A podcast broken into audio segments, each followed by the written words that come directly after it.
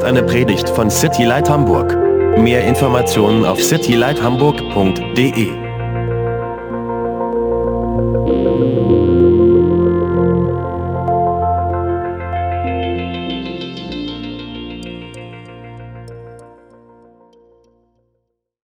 Ihr könnt in eurer Bibel, Dankeschön, ich bin noch nicht ganz fit. Ihr könnt in eurer Bibel Matthäus 21 aufschlagen. Wenn ihr keine Bibel habt, da liegen äh, ein paar Bibeln auf den Tischen.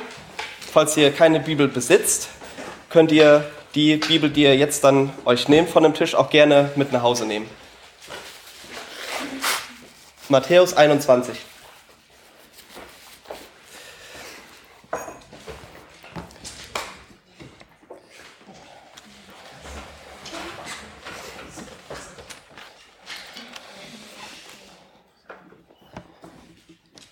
Bob Dylan hat mal in irgendeinem Interview gesagt, Chaos ist mein Freund.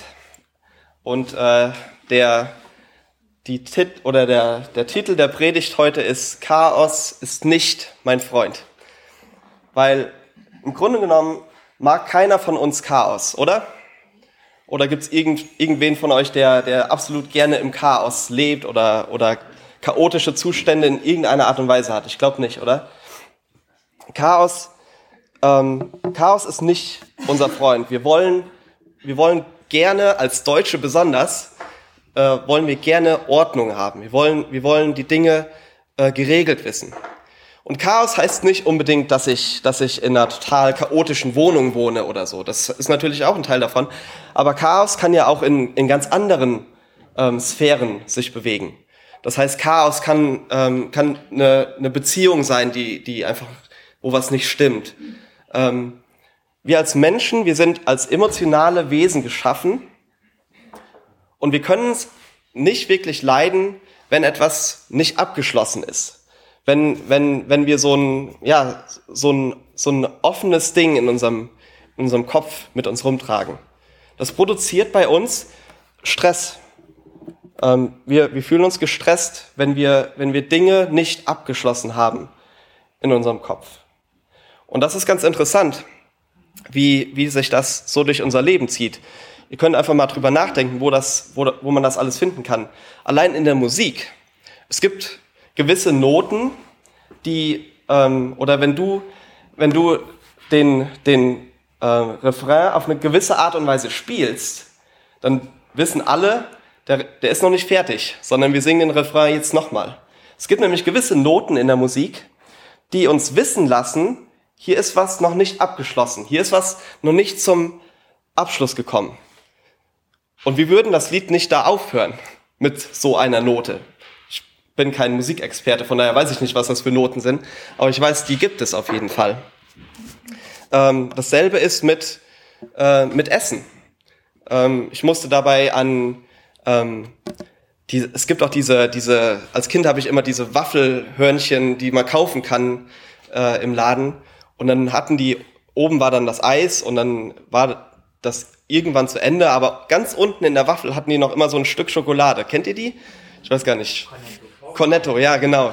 Das haben die, glaube ich, mit Absicht gemacht, weil man wusste, man ist nicht fertig mit diesem Eis, bis man nicht den letzten Bissen gegessen hat, weil da unten, ganz unten, ähm, hat die, hat die Schokolade auf mich gewartet. Ich habe das natürlich immer rumgedreht und habe von unten gegessen. Aber ähm, aber selbst, selbst beim, beim Essen ist es so. Wir, wir, wir, wir wissen, wir sind noch nicht fertig. Im Kino, du würdest nicht in der Hälfte des Filmes rausgehen und, und, und denken, ah, das war aber ein schöner Film, so, jetzt bin ich fertig. Du guckst den Film bis zum Ende. Du willst wissen, dass es abgeschlossen ist. Beim Sport ist es genauso. Du willst nicht, du willst nicht bei einem, bei einem Spiel das, das Stadion verlassen, wenn es gerade unentschieden steht. Wenn, es, wenn dein Team auf jeden Fall verliert, dann sieht man das ja immer wieder, dann gehen alle raus. Aber da ist was abgeschlossen. Aber wenn es unentschieden steht und alles auf der Kippe ist, gehst du nicht raus. Bei, bei, bei Literatur ist es genauso. Wir wissen, ähm, wir, wir hören ein Buch nicht in der Mitte auf, wo, wo gerade der Höhepunkt erreicht ist oder wir sind kurz vorm Höhepunkt. Als emotionale Wesen müssen die Dinge für uns richtig gestellt sein. Weil wenn die Dinge nicht richtig gestellt sind, dann ist auch unser Herz nicht richtig. Das wissen wir. Wir merken das innerlich. Wenn wir merken, irgendwas ist, irgendwas stimmt hier nicht, dann, dann ist unser Herz, findet keine Ruhe. Wir finden, wir finden irgendwo nicht diesen Frieden, nach dem wir alle suchen. Und unser Herz muss, braucht diesen Frieden. Unser Herz braucht das. So hat Gott uns geschaffen. Und wir sind alle irgendwo auf der Suche danach. Und wir kommen jetzt in Matthäus 21, kommen wir an die Geschichte, wo, wo Jesus als König nach Jerusalem kommt. Bis jetzt hat er sich immer so ein bisschen verdeckt gehalten, oder? Ähm, wir lesen das ja in Johannes im Moment. Wir sind nicht, wir befinden uns nicht in Matthäus, sondern im Moment lesen wir als Gemeinde Johannes sonntags. Und wir sehen, wie, wie Jesus Wunder tut. Und ganz oft, was sagt Jesus, nachdem ein Wunder getan hat? Erzähle niemanden davon. Weil seine Stunde war noch nicht gekommen. Das lesen wir immer wieder in Johannes. Meine Stunde ist noch nicht gekommen. Und jetzt hier in Matthäus kommen wir an den Punkt, wo seine Stunde gekommen ist. Er hält jetzt nicht mehr zurück. Und er, er macht sich jetzt bekannt als der, der er eigentlich ist. Und das ist ganz interessant zu sehen, ähm, dass das so ein, also wenn man das ganze Matthäus-Evangelium oder die ganzen Evangelien einfach mal durchliest, ähm, man fragt sich immer, warum sagt Jesus das nicht? Warum sagt er nicht, wer er ist? Aber hier ähm, kommt jetzt dieser Punkt und er organisiert quasi so eine Parade für sich. Er, er war nie jemand, der, der viel, viel organisiert hat oder, oder, oder irgendwie den, den großen ähm, Tamtam wollte um seine Person. Aber hier schickt er seine Jünger jetzt los und, und ähm, zeigt der ganzen Welt und ganz Jerusalem, wer er ist und dass er als König gekommen ist. Entschuldigung. Ab diesem Zeitpunkt sind seine, ist seine Identität und seine Motive und warum er auf dieser Welt ist, keine Frage mehr, sowohl für die Juden zu dieser Zeit als auch für uns, die wir das jetzt lesen. Wenn wir, wenn wir wissen wollen, wer Jesus ist, dann, oder wenn, wenn du jemanden kennst, der wissen möchte, wer Jesus ist, dann schick diese Person zu Matthäus 21. Äh, es gibt, es gibt Bibelwissenschaftler und Kommentatoren, die sagen über Matthäus 21, dass es das kompletteste, äh, die kompletteste Christologie, so heißt das, ist, die in der ganzen Bibel aufgeschrieben ist. Das heißt, alles das, was Jesus betrifft. Wir können das ganze Wesen von Jesus in diesem einen Kapitel lesen und sehen und uns erarbeiten. Und wir sehen in Vers 10, wir werden den gleich noch genauer lesen, aber wir sehen auch in Vers 10, dass die Leute fragen, als Jesus in diese Stadt kommt, wer ist dieser? Und interessanterweise, die, die Antwort auf diese Frage, wer ist dieser? Die Antwort ist die Lösung für das Chaos in, in unseren Köpfen, für das Chaos in dieser Welt und für das Chaos in unseren Herzen. Die Antwort auf diese Frage, wer ist Jesus, wenn wir die Frage für uns beantworten können und dabei biblisch bleiben, dann, dann habe ich in meinem Leben erlebt, dass das die Antwort auf das Chaos und auf diese, diese Ruhelosigkeit in meinem Herzen war. Und wir wollen, wir wollen wissen, wer Jesus ist. Wir, wir, wir brauchen das. Äh, wir, wir müssen das wissen. Und wir wollen heute die Bibel erklären lassen, wer er ist. Und das ist gut, weil weil viele von uns, ich weiß nicht, wo ihr, wo ihr steht, ich weiß nicht, wo ihr herkommt, die meisten von euch.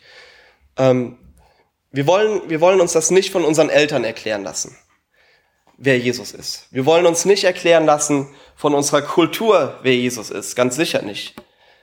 Ähm, und wir wollen nicht unbedingt auf, auf unsere Gefühle oder auf das, was wir denken oder, oder gerne hätten hören, sondern wir wollen zu dem Buch gehen, das er geschrieben hat. über sich selbst und wollen, wollen von, von Gott hören, wer er ist. Und ähm, wir lesen dafür die Geschichte von dem König, der sein, der sein Königreich zurückerobert. Und diese ganze Geschichte beginnt mit einem Esel. Lass uns mal die Verse 1 bis 8 lesen.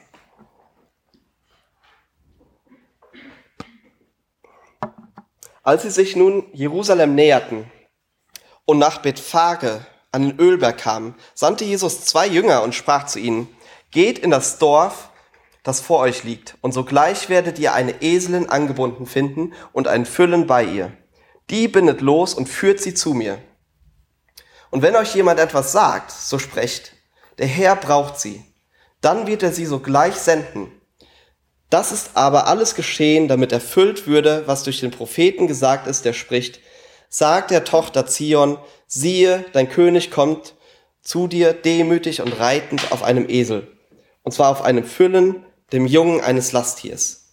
Die Jünger aber gingen hin und taten, wie Jesus ihnen befohlen hatte, und brachten die Eselin und das Füllen und legten ihre Kleider auf sie und setzten ihn darauf. Aber die meisten aus der Menge breiteten ihre Kleider aus auf dem Weg, andere hieben Zweige von den Bäumen und streuten sie auf den Weg. Das ist alles passiert an Palmsonntag. Deshalb heißt es Palmsonntag, weil die Leute die, die Palmzweige von den Bäumen abgemacht äh, haben und auf die Straße gelegt haben, so dass Jesus darüber reiten konnte und, und als König einziehen konnte nach Jerusalem. In Matthäus ist das übrigens das erste Mal, dass wir lesen, dass Jesus nach Jerusalem kommt. Und interessant ist die Zeit, zu der Jesus nach Jerusalem kommt. Ähm, er kommt an einem, einem großen Fest der Juden. Wer weiß, welches Fest die Juden da gefeiert haben?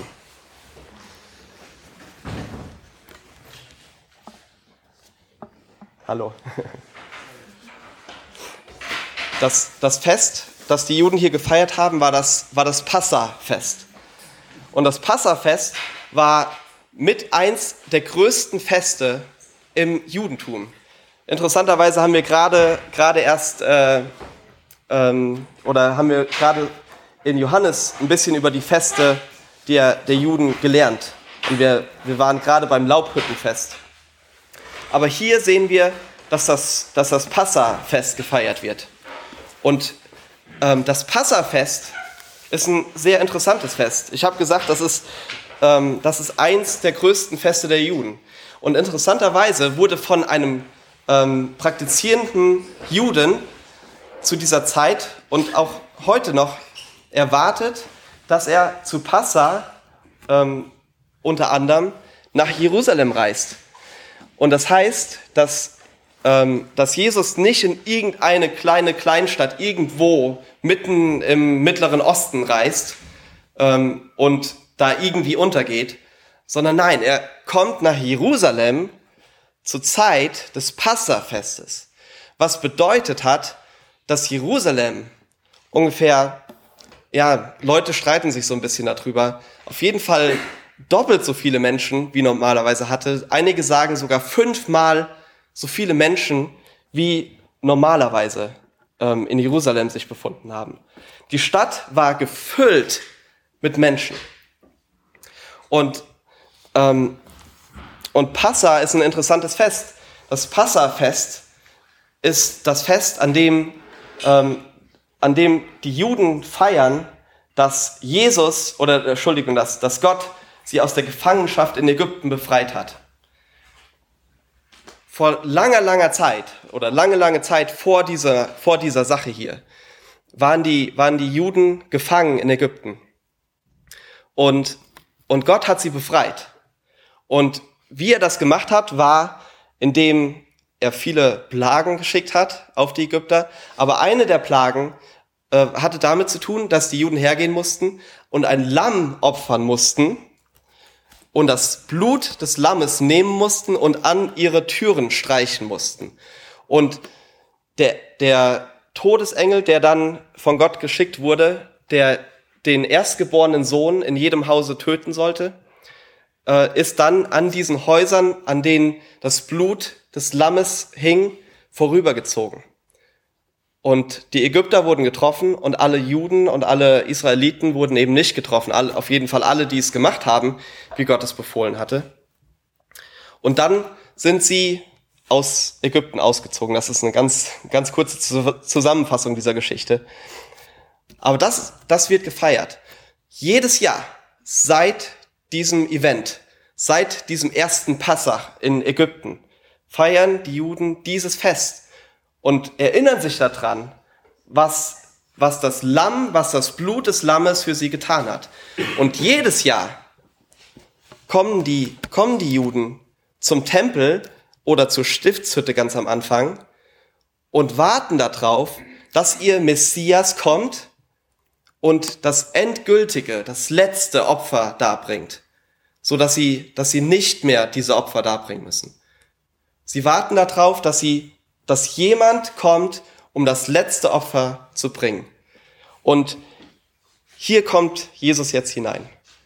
Eine Stadt gefüllt mit Menschen, die darauf warten, auf ihren Messias warten, der kommen soll, um das letzte Opfer zu bringen. Und sie, sie hatten diese, diese messianische Hoffnung, die die Juden heute noch haben. Sie hofften auf ihren Messias, der, der das letzte Lamm opfern würde, so dass keine Opfer mehr danach stattfinden müssten. Und Jesus kommt und enttäuscht nicht. Er, er es tut nicht das, was sie erwartet haben, aber er bringt dieses letzte Opfer und er gibt sich selbst als Lamm.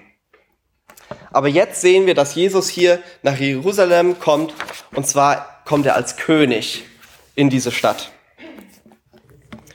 Aber er kommt nicht in der Art eines Königs. Auf jeden Fall nicht in der Art, wie, wie die Juden das erwartet hatten.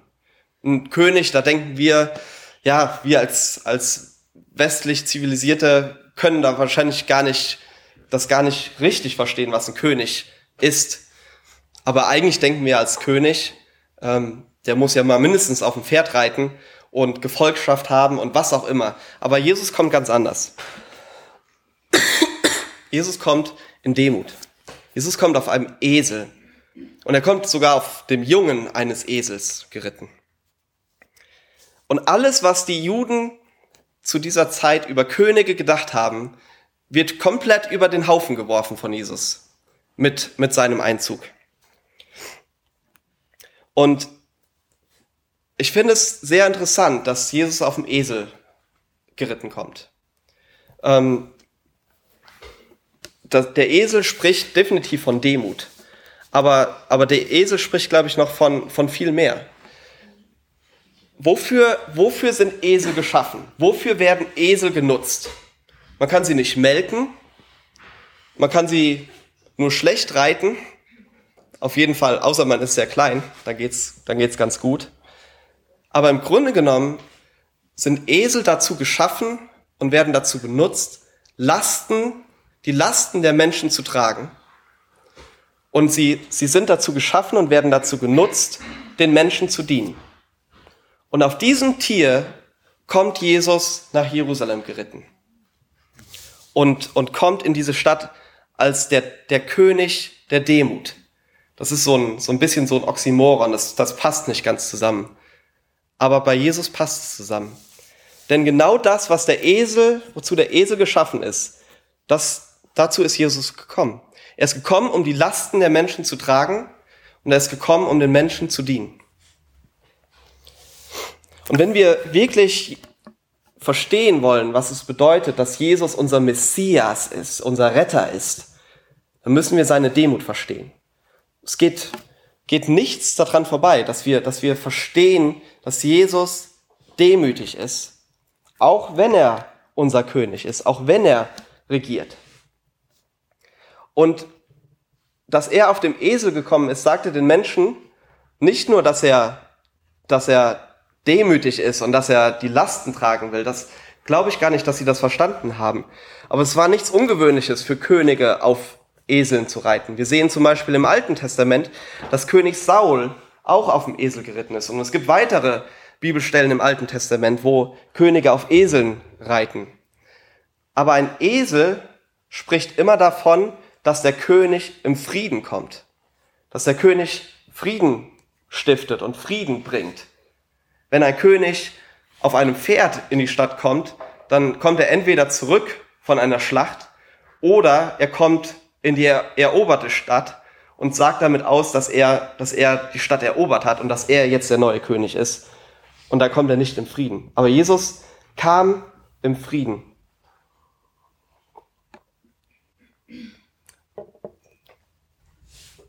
Die Stelle, die Prophetie, die, die wir hier sehen, auf die Jesus sich bezieht, die steht in Zachariah 9.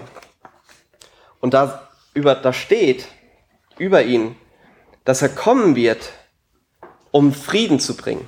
Jesus ist gekommen, um diesen Frieden, von dem wir eben gesprochen haben, diesen Frieden in unserem Herzen, diesen Frieden für diese, für diese Unruhe, die in uns ist, um die zu bringen. Und dieses Lebewesen, dieser Esel, der verrät uns so viel, der verrät uns so viel über wer Jesus ist, sein Charakter und seine Mission und unsere Beziehung zu ihm. Und der, der Esel, der hilft uns dabei, diese Frage zu beantworten, wer Jesus ist. Und er zeigt uns, er zeigt uns über Jesus, dass Jesus nahbar ist. Er zeigt uns, dass Jesus demütig ist. Er zeigt uns, dass Jesus friedfertig ist, dass Jesus fürsorglich ist. Er zeigt uns auch, dass Jesus perfekt ist und dass er prophetisch ist, indem er Prophetie erfüllt. Jesus hat diese ganze Sache ja gemacht. Ganz spezifisch steht hier ja, er hat das gemacht, damit die Prophetie erfüllt wird. Und er ist Emmanuel, das heißt Gott mit uns. Er ist einer von uns. Er erhöht sich nicht über uns. Aber dieser Friedensmarsch sozusagen, den Jesus hier inszeniert, der wird ihn in seinen brutalen Tod führen. Das ist, das ist das Schicksal, in das er sich jetzt hier hineingibt. Bis jetzt war er immer außerhalb, so ein bisschen. Er hat sich immer bedeckt gehalten. Bis jetzt war immer so diese, diese Wolke des, des Unwissenden über ihm. Alle, alle hörten von ihm, keiner wusste genau, wer er ist. Aber jeder, jeder dachte und hoffte, dass er vielleicht der Messias ist, vielleicht der König, der uns von den Römern befreit. Aber keiner wusste es genau. Aber jetzt, mit diesem Einzug hier in Jerusalem, macht er sich bekannt und hält nicht mehr zurück und, und beschließt damit sein Schicksal, dass er sterben würde. Und diese, diese Ehrerbietung der Menschen, die er hier annimmt, die würden schließlich zu seinem Tod führen. Und das sehen wir dann nächste Woche beim, Oster, beim Ostergottesdienst oder hören davon. Ähm, an Karfreitag war das ja. Und die Menschen fragten sich eben, wie gesagt in Vers 10, wer ist dieser Jesus? Und die Menge antwortet ihnen ja dann und sagt, das ist Jesus, der Prophet von Nazareth in Galiläa. Und interessanterweise ähm, sagen sie dass dieses Wort Prophet. Und ich glaube, das ist, das ist sehr geplant von Gott gewesen, dass sie ihn als Propheten hier bezeichnen. Denn nur zwei, noch nicht mal zwei Kapitel später, sehen wir, ähm, dass Jesus über Jerusalem weint und, und sagt zu, über Jerusalem, Jerusalem, Jerusalem, die du die Propheten tötest und steinigst, die zu dir gesandt sind.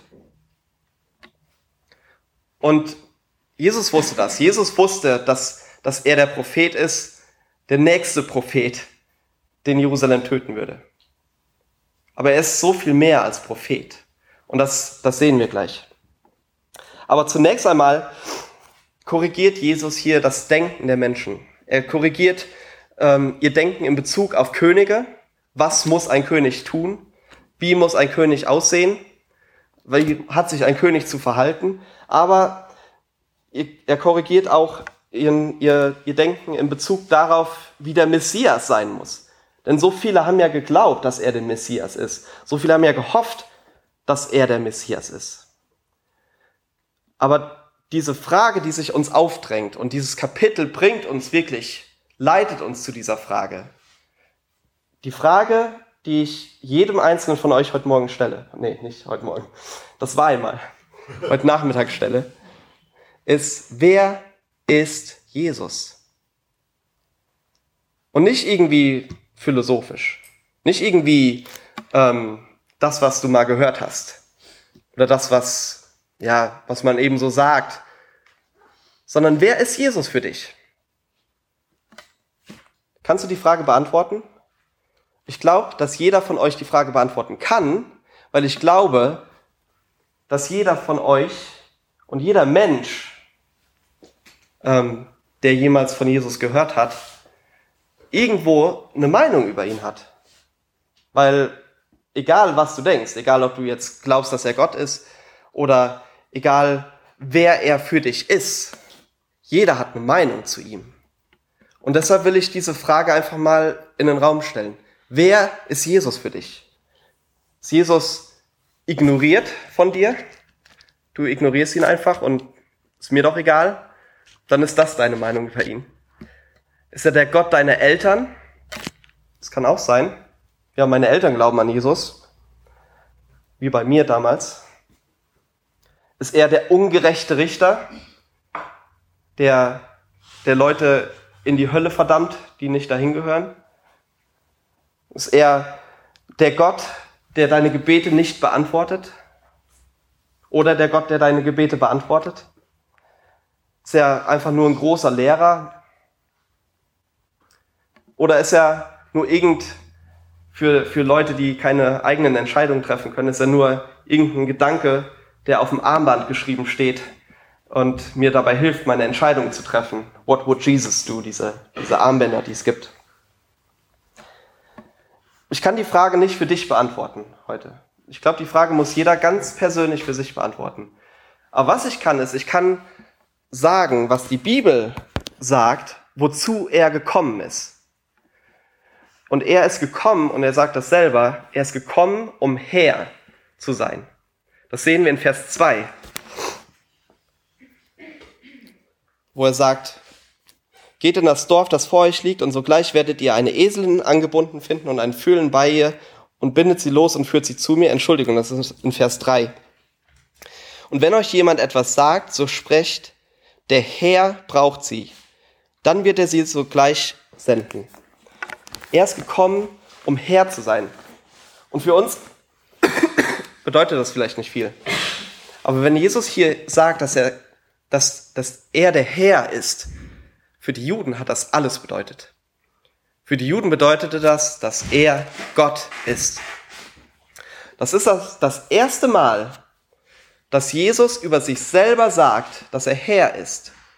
Vorher, in allen Evangelien, wird vorher das, das Wort Herr immer nur für Gott verwendet, nie für ihn. Und hier, wie gesagt, wird der Vorhang jetzt weggenommen. Jesus sagt, nochmal noch mal deutlicher, nochmal klarer, als wir das schon in Johannes sehen.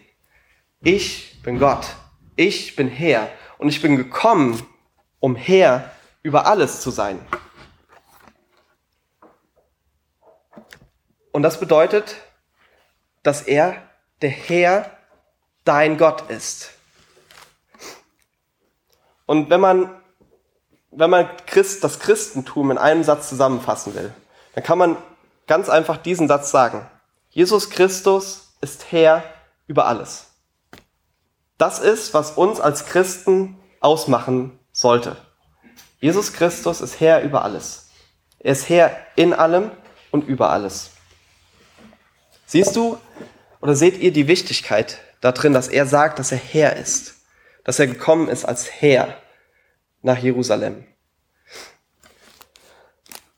Die Frage ist nämlich, nicht ist er, ist er als Herr nach Jerusalem gekommen, sondern ist er immer noch Herr? Oder ist er gestorben und liegt im Grab? Das ist die Frage, die wir beantworten müssen. Ist Jesus Herr in unserem Leben? Ist, ist Jesus Herr in meiner Arbeit? In der Arbeit, die ich nicht gerne mache? Oder die ich gerne mache? Ist Jesus Herr in meiner Familie? Ist Jesus Herr in meinen Freundschaften, über meine Zukunft, über meine Zeit, meine Wünsche, meine Motive? Oder einfach Herr in meinem Leben? Und das bedeutet, hat Jesus die oberste Stelle da drin? Oder was steht ganz oben? Was ist für mich am wichtigsten? Ist er das Wichtigste in meinem Leben, in meinen Entscheidungen, in dem, wie ich lebe? Oder ist Jesus Herr jeden Sonntag? Ich komme sonntags hier in die Gemeinde oder in die Gemeinde, in die ihr geht oder in die Kirche oder was auch immer. Und da ist Jesus Herr. Ach, schön dich zu sehen. Und wie geht's dir? Ach ja, der Herr ist gut. Oder was auch immer wir sagen mögen. Wir können, wir können als Christen und wir können als Menschen so leicht so eine Maske aufhaben, so leicht diese, diese Maske tragen. Alles ist gut, mir geht's gut, ähm, ich lese ja meine Bibel oder was auch immer. Aber Jesus ist nicht wirklich Herr. Jesus regiert nicht wirklich in unserem Leben. Jesus muss Herr sein.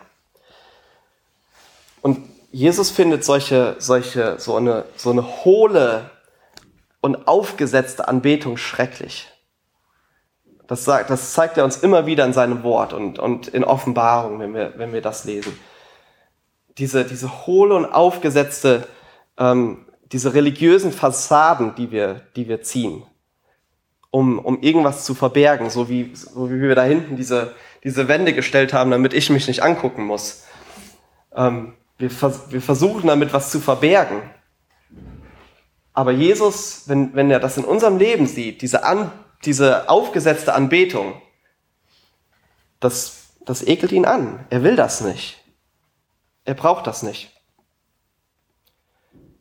Und er sehnt sich danach, dass wir als Christen, ich spreche jetzt zu uns Christen, dass wir als Christen das in der Welt leben, was wir am Sonntag singen. Das, was wir eben gesungen haben dass wir das nicht nur singen, sondern dass wir rausgehen in die Welt, in unseren Alltag, in unser Leben, in unsere Familie, in unsere Freundschaften und das leben, was wir singen. Dass wir leben, dass er Herr ist, dass wir leben, dass er, dass er gut ist, dass, dass er alles getan hat für uns. Diese, diese Lieder, die wir singen, das sind so tolle Texte und ich, du hast eben gesagt, guckt euch die Texte an. Guckt euch gleich die Texte an, wenn wir nochmal singen und fragt euch, lebe ich das? Oder singe ich das nur hier? Und er sehnt sich danach, dass wir mit unseren Taten das tun, was wir in der Gebetsgemeinschaft beten. Weil es ist so leicht, ein Gebet zu sprechen und so leicht in der Gemeinschaft von Christen irgendwas zu sagen oder irgendwas zu bekennen oder was auch immer. Aber das dann rauszugehen und das zu leben, das ist schwierig. Vers 12 zeigt uns das. Und Jesus ging in den Tempel Gottes hinein und trieb alle hinaus, die im Tempel verkauften und kauften, und stieß die Tische der Wechsler um und die Stühle der Taubenverkäufer. Jesus ist hier zornig, ganz eindeutig zornig. Aber das ist kein Zorn, ähm, wie wir den, unseren Zorn kennen. Ihm sind jetzt nicht die Sicherungen durchgebrannt oder was auch immer. Oder er, er hat jetzt hier keinen, äh, keine Explosion irgendwie erlebt von irgendwas. Sondern das war eine Sache, die, die, er, ähm, die er geplant hat. Er ist jetzt nicht in den Tempel gegangen und war überwältigt von dem, was er gesehen hat. Wahrscheinlich schon. Aber ich glaube, dass, dass das eine im Voraus geplante Handlung war, um etwas wiederherzustellen. Und darum geht's ja heute, diese Wiederherstellung. Dieses, dieses, ja, Rausschmeißen von, von alten Gedanken, von dem, was die, dass die, was die Juden über den Messias gedacht haben, von dem, was die Juden über den König gedacht haben, und das Neues aufzubauen. Und hier schmeißt er auch sozusagen was raus, um was Neues aufzubauen. Er stellt etwas wieder her. Wir können diese Verse nicht als Entschuldigung für unseren Zorn benutzen. Ist ja, die Versuchung ist ja groß, zu sagen, ich darf schreien, Jesus hat auch geschrien und Jesus hat ja die, die Leute rausgeschmissen. ich glaube das nicht. Ich glaube, das war wirklich eine geplante Handlung von Jesus hier. Und wir müssen uns auch angucken, wie er das getan hat. Er hat niemanden verletzt. Er hat die religiösen Gefühle nicht verletzt, indem er ins Allerheiligste gestürmt ist und da alles umgeschmissen hat oder was auch immer. Jesus, Jesus hat das sehr, sehr deutlich geplant und er hat auch den Ort dafür sehr deutlich geplant.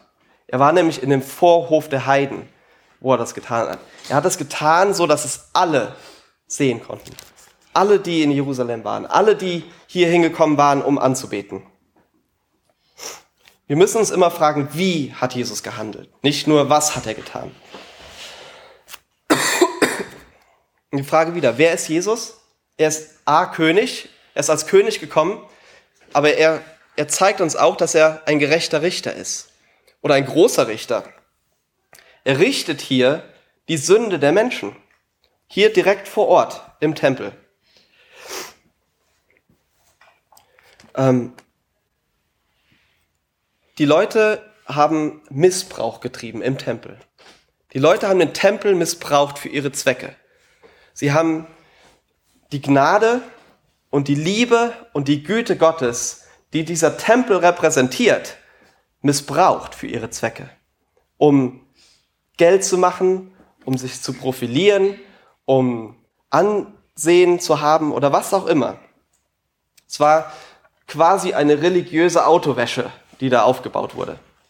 So, einmal in der Woche kommst du in den Tempel und, und lässt dein, äh, Jesus nennt die, diese Pharisäer, nennt er ja weiß getünchte Gräber, lässt dein, dein weiß getünchtes Grab nochmal Farb aufbessern. Das war das, was hier war, was hier stattgefunden hat. Es war nicht mehr als eine religiöse Fassade. Und das braucht Jesus nicht. Das braucht Gott nicht. Sie, diese Leute haben angebetet, ohne eine Beziehung mit Gott zu haben. Sie haben, sie haben das getan, was man eben so macht. Sie haben das gelebt, was man eben so lebt als Jude, aber sie hatten keine Beziehung mit Gott. Sie gingen nicht mit Gott, wie wir so sagen. Und Jesus räumt hier auf.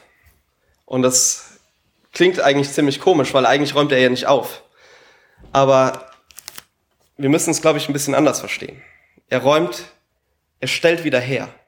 Er stellt das wieder her, was eigentlich im Tempel passieren sollte. Und wir können das eins zu eins übertragen auf, auf unsere Gemeinden heute. Was, was passiert in unseren Gemeinden? Was tun wir, wenn wir in den Gottesdienst gehen? Ist das religiöse Fassade oder, oder ist das wahres, wahre Anbetung? Und das gilt von Musik bis ähm, bis Spenden, bis Predigt. Ist das wahre Anbetung, was wir machen. Und ich musste, ich musste so ein bisschen schmunzeln, weil gestern haben meine Frau und ich, äh, wir haben zwei kleine Kinder und wir haben, wir, wir bekommen ganz viele Anziehklamotten geschenkt und das ist ein Riesensegen für uns. Aber so ein bisschen überwältigend ist es auch, weil man irgendwie so viele verschiedene Größen an Anziehklamotten für die Mädels sammelt und wir haben lauter Kisten überall rumstehen im Keller und äh, haben so ein bisschen den Überblick verloren. Und gestern haben wir uns einfach mal hingesetzt und haben mal alles ausgepackt und, äh, und haben mal versucht, da Ordnung reinzubringen. Hat auch funktioniert. Aber da muss ich irgendwie heute Morgen dran denken. Wie sieht es bei dir aus, wenn du aufräumst? Und ich meine nicht, ich meine nicht das Aufräumen, äh, bevor Gäste kommen. Das sieht dann immer so aus, ah, hier liegt noch was, Schrank auf, schnell rein, Schrank wieder zu. Dann ist aufgeräumt. Sondern ich meine so den Frühjahrsputz, wenn man mal diesen Schrank, den man dann immer aufmacht, um die Sachen reinzuschieben, wenn man den mal aufmacht und dann komplett ausräumt, um dann mal wirklich Ordnung zu machen. Da sieht es nämlich erst absolut chaotisch aus, oder? Also das absolute Chaos muss oftmals herrschen, bevor dann tatsächlich wieder Ordnung hergestellt wird. Und genauso stelle ich mir das hier vor er, er stellt quasi die Möbel etwas um, die im Tempel stehen. Und er bringt mal richtig vernünftige Ordnung wieder in den Tempel. Auf jeden Fall für eine kurze Zeit.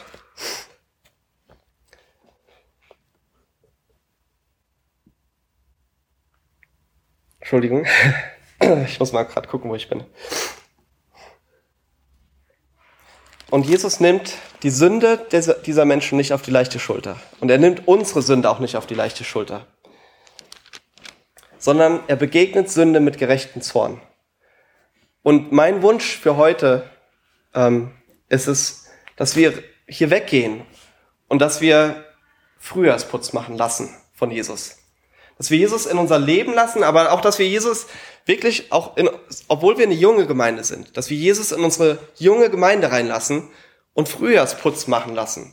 Dass wir einmal alles auf den Tisch legen, alles im Wohnzimmer ausbreiten sozusagen und nochmal durchgucken. Okay, das habe ich für drei Jahre nicht angefasst. Weg damit. Oder wie auch immer. Oder das bringt Gott keine Ehre. Weg damit. Brauche ich das wirklich? Weg damit.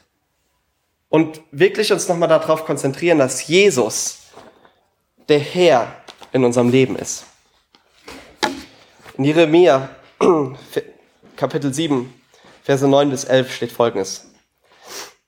Meint ihr denn, nachdem ihr gestohlen, gemordet, die Ehe gebrochen, falsch geschworen, dem Baal geräuchert habt und anderen Göttern nachgelaufen seid, die ihr nicht kennt, dass ihr dann kommen und vor mein Angesicht treten könnt in diesem Haus das nach meinem Namen genannt ist, und sprechen, wir sind errettet, nur um dann all diese Gräuel weiter zu verüben. Ist denn dieses Haus, das nach meinem Namen genannt ist, in euren Augen zu einer Räuberhöhle geworden? Ja, wahrlich, auch ich sehe es so an, spricht der Herr. Wir können nicht, wir können nicht selbstsüchtig leben und ähm, und dann aus Routine oder Pflichtgefühl in unseren Tempel kommen und uns weiß anmalen lassen von außen. Das, das geht nicht. Wir können nicht, wir können nicht Gott in allen kleinen Details gehorchen. Ich, ich muss meine Bibel lesen. Ich muss um 16 Uhr zu Citylight in den Gottesdienst gehen. Ich muss mit auf die Straße gehen, um Leute von Jesus zu erreichen in all diesen Dingen gehorchen, aber Jesus nicht kennen oder Jesus nicht als Herr in meinem Leben haben. Jesus will keine religiösen äh, Taten von uns. Er will unser Herz. Und Jesus hat keinerlei Toleranz für aufgesetzte Anbetung in unserem Leben. Und als Mitbegründer dieser Gemeinde und als euer Bruder will ich euch echt bitten, lasst das nicht so sein in unserer Gemeinde. Lasst uns eine Gemeinde sein, wo keine aufgesetzte Anbetung stattfindet. Lasst uns echt sein vor Gott. Verse 14 bis 16.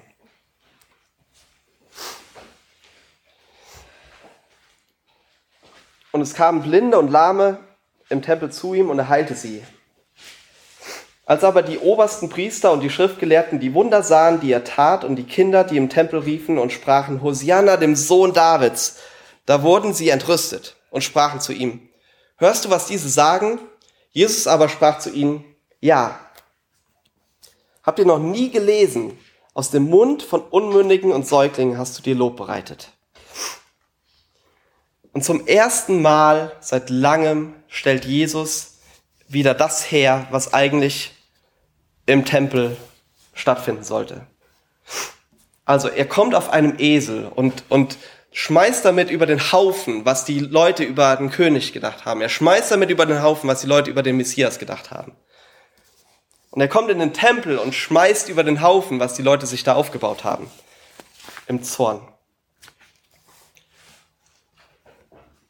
Und vielleicht gibt es einige oder sicher gibt es einige unter euch, die wissen in eurem Leben, ist da irgendwas, was nicht richtig ist. Da ist diese, dieses offene Ding.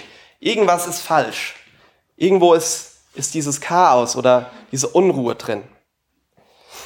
Und du sehnst dich nach dieser Wiederherstellung, in der, die, du, die du liest in der Bibel oder über die du liest in der Bibel. Aber du weißt nicht genau wie. Du weißt nicht genau, wie du da hinkommen sollst. Dann musst du die Frage beantworten, erstmal. Wer ist Jesus für dich? Ist Jesus dein Herr? Ist Jesus Herr über allem? Und wenn du die Frage nicht mit Ja beantworten kannst, dann ist da ein sehr guter Ansatzpunkt für dich und für mich. Verse 18 bis 22. Als er aber früh am Morgen in die Stadt zurückkehrte, hatte er Hunger. Und als er einen einzelnen Feigenbaum am Wege sah, ging er zu ihm hin und fand nichts daran als nur Blätter. Da sprach er zu ihm, nun soll von dir keine Frucht mehr kommen in Ewigkeit. Und auf der Stelle verdorrte der Feigenbaum, und als die Jünger es sahen, verwunderten sie sich und sprachen, wie ist der Feigenbaum so plötzlich verdorrt? Jesus aber antwortete und sprach zu ihnen, wahrlich, ich sage euch, wenn ihr Glauben habt und nicht zweifelt, so werdet ihr nicht nur tun, was ich mit dem Feigenbaum, was mit dem Feigenbaum geschah, sondern auch, wenn er diesen, zu diesem Berg sagt, hebe dich auf und wirf dich ins Meer, so wird es geschehen. Und das ist das letzte Beispiel, was wir sehen, was Jesus hier über den Haufen wirft, der Feigenbaum. Ähm, und diese drei Dinge repräsentieren auf irgendeine Art und Weise Israel. Jedes einzelne dieser Dinge. Die Erwartungen von Israel, der Tempel repräsentiert Israel, dass Israel das erwählte Volk ist. Und der Feigenbaum ist auch, repräsentiert auch Israel. Und repräsentiert aber das Leben in Israel, das ungesund ist, unfruchtbares Leben. Und auch für uns repräsentiert er unfruchtbares Leben. Die Bibel sagt, dass, dass die Leute uns an unseren Früchten erkennen werden. Und wir wollen, wir sehen uns danach, diese Frucht zu bringen. Ähm, und das, das Bild des Feigenbaums ist eine krasse Warnung für uns. Das war jetzt so das Letzte. Jesus hatte, glaube ich, die Nase voll von, von Sachen, die keine Frucht bringen. Aber es ist ein Zeichen für uns und für, für die Israeliten damals natürlich auch, dass der Baum tatsächlich mehr Zweck mehr Nutzen hatte in seinem Tod als Zeichen als lebendig. Und ich hoffe, das ist nie der Fall mit uns. Ich hoffe, dass wir immer mehr Nutzen haben für Gott in unserem Leben, dass wir unser Leben für ihn, für ihn geben, als, als dass wir mehr Nutzen für ihn hätten lebendig, äh, im Tod. Und er sagt uns am Ende, dass wir, dass wir glauben sollen und nicht zweifeln sollen. Und das das will ich auch für uns. Diese, diese letzten Verse oder dieser letzte Vers ist kein Freibrief. Wir können ihn nicht nutzen als, ähm, ich bete jetzt um 1000 Euro äh, und wenn ich nur genug Glauben habe, dann werde ich diese 1000 Euro auch bekommen. Darum geht's hier nicht. Es geht darum, und der Kontext sagt uns das ganz deutlich, dass wir, dass wir im Glauben bitten, dass, dass dieses Chaos, diese, die, diese, diese Dinge in unserem Leben wiederhergestellt werden. Und dass Jesus der Herr über alles ist. Wenn Jesus der Herr über alles in unserem Leben ist und wir damit beten, mit dem im Sinn beten, dass Jesus in all dem die Ehre bekommt, dann, dann wird uns Gott alles geben, wonach wir bitten. Wirklich. Teste das. Und die Frage ist, worum bittest du Gott und Joey stellt diese Frage ganz gerne. Worum bittest du Gott im Moment, von dem du sagen würdest, wenn Gott nicht eingreift, dann wird es nicht passieren? Was ist die Sache in deinem Leben, wo du, wo du Gott gerade drum bittest, wo du sagst, wenn Gott hier nicht eingreift, dann wird das nichts, dann, dann gibt es nichts. Ich brauche hierfür Gott. Und deshalb ist Gott auch der Einzige, der die Ehre dafür bekommt. Lass uns echt zu solchen Leuten werden, die, die Jesus an erster Stelle in ihrem Leben haben. In, in dem, was wir singen, wenn wir gleich singen, lass uns mit ganzem Herzen singen. Wenn wir nicht mit ganzem Herzen singen, dann lass uns diese Worte lesen und, und, und lass uns mit Glauben bitten, dass Jesus der Herr ist in unserem Leben. Die Leute haben damals ihre Kleider ausgezogen und haben sie auf die Straße gelegt. Habt ihr euch schon mal gefragt, wie das warum oder irgendwie ist es ja komisch. Die hatten ja keinen Pullover an, wie wir heute, wo sie, wo man sagen kann, okay, die ziehen ihren Pullover aus und legen den vor Jesus. Die hatten, ich weiß nicht, was die anhatten, Gewänder. Zwei Schichten, ja. Auf jeden Fall waren sie in ihrem Untergewand, standen sie dann vor, vor Jesus da und vor den anderen. Und ich fand das nur interessant, in der, in der Vorbereitung hierfür. Ähm, ich musste mich an David erinnern, wie David in seiner, ja, in seinem Untergewand vor der Bundeslade hergetanzt ist. Unsere, Kle unsere Kleider sind ja irgendwo, das ist ja das, was uns ausmacht. Ich kann dir, ich kann in die, in die Schanze gehen und ich kann dir sagen, was, was der für Musik hört. Nur wenn ich mir die Kleider angucke. Oder ich kann, ähm, ich kann nach St. Georg gehen und kann dir sagen, aus welchem Land er kommt. Nur wenn ich mir angucke, welche Kleider der anhat. Unsere Kleider drücken aus, wer wir sind, wo wir herkommen. Unsere Kleider sind Sicherheit auch für uns. Und die legen das alles ab für Jesus. Und das ist symbolisch zu verstehen. Ähm, aber ich, ich wünschte mir manchmal, dass ich, dass ich mehr das machen könnte, dass ich mehr von mir geben könnte, mehr von meiner Sicherheit aufgeben könnte, mehr von dem, wer ich bin, mehr von meiner Identität an Jesus geben könnte. Und ich bete echt, dass wir eine Gemeinde werden, die, die das lernt. Und wir müssen das alle zusammen lernen. Wir sind, wir sitzen alle in diesem selben Boot, gehen alle in dieselbe Richtung. Aber ich bete echt, dass wir nicht zu einer Gemeinde werden, die ähm, zu stolz dafür ist, sich über den Haufen werfen zu lassen und neu arrangieren zu lassen von Jesus. Auch wenn das weh tut und auch wenn das loslassen bedeutet. Und egal, wo ihr herkommt, ich bete das echt für euch, dass, dass ihr das könnt. Jesus, wir wollen das jetzt tun, Herr. Wir wollen jetzt, wir wollen jetzt loslassen, Herr. Wir wollen dir alles geben, Herr. Wir wollen unser Leben neu dir unterstellen, Herr. Wir wollen, dass du der Herr in unserem Leben bist, Herr.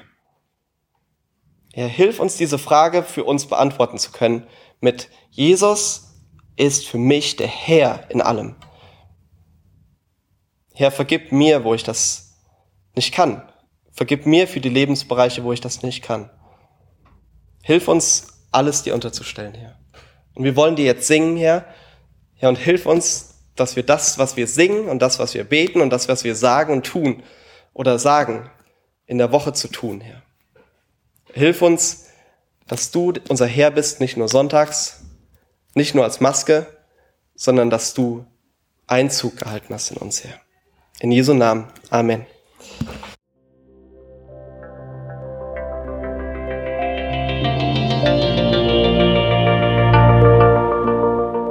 Besuch uns auf www.citylighthamburg.de.